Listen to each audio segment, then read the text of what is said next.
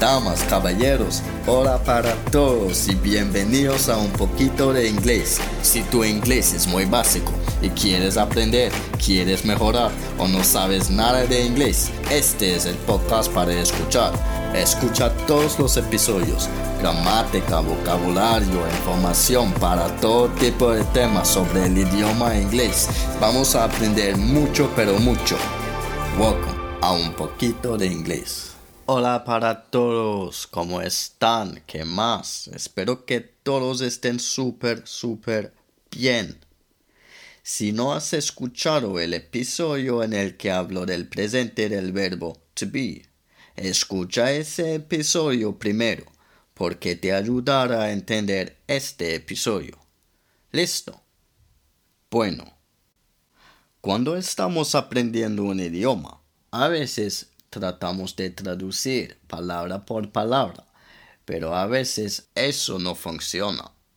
Hay algunas frases o oraciones en inglés que no se pueden traducir literalmente palabra por palabra y que vas a tener que recordar.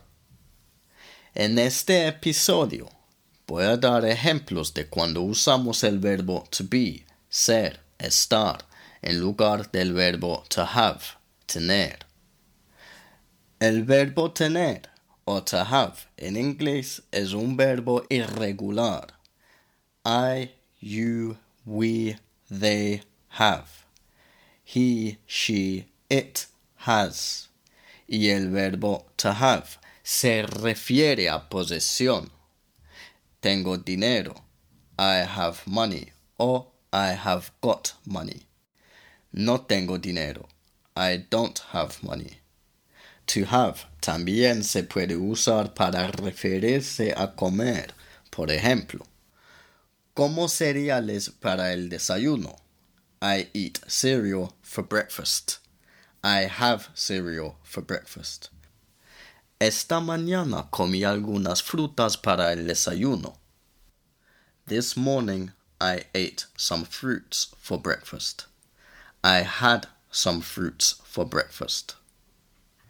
Hay muchos más usos para el verbo to have, pero en inglés hay veces que no se usa cuando se usa en español. Por ejemplo, tengo hambre. En inglés tengo es I have y hambre en inglés es hunger. Pero en este ejemplo, no decimos hunger, decimos hungry.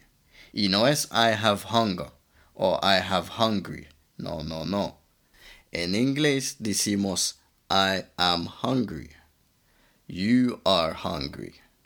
He is hungry. She is hungry. We are hungry. They are hungry. I am. Es como decir que estoy hambriento. Listo. Tengo sed.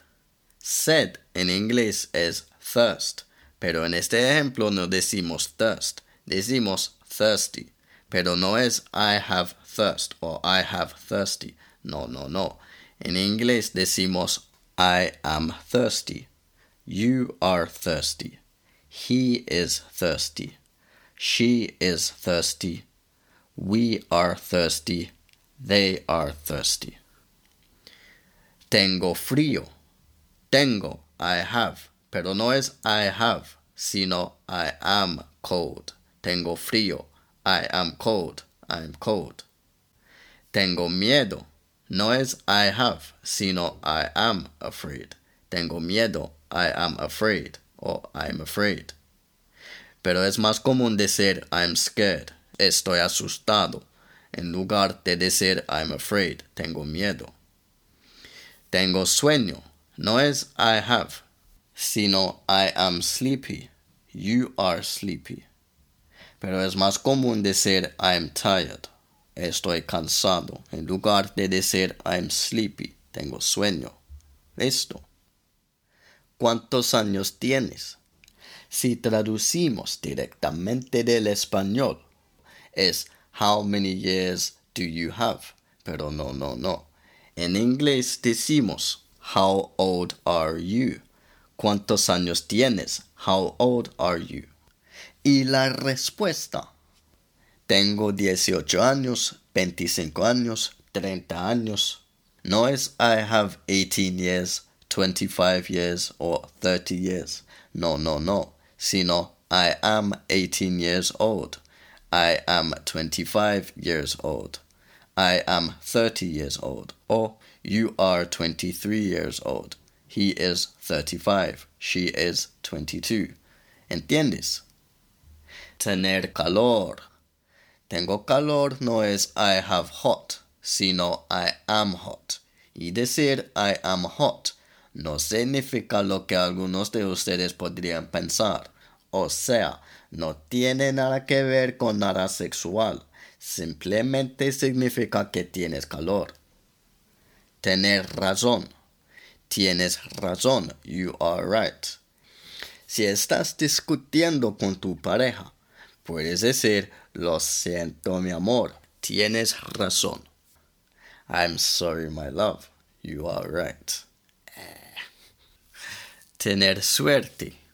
Tengo suerte. I am lucky. Tienes suerte. You are lucky. Tener cuidado. Ten cuidado. Be careful. Tener prisa. Tengo prisa no es I have hurry, sino I am in a hurry o I am in a rush. ¿Entiendes? Bueno, espero que hayas aprendido algo nuevo. Estos son solo algunos ejemplos de cuando no se puede traducir del español al inglés literalmente.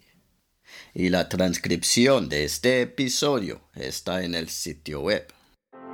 Bueno, eso es todo por este episodio. Asegúrate de escuchar el siguiente y si quieres aprender más, ve a unpoquitodeingles.com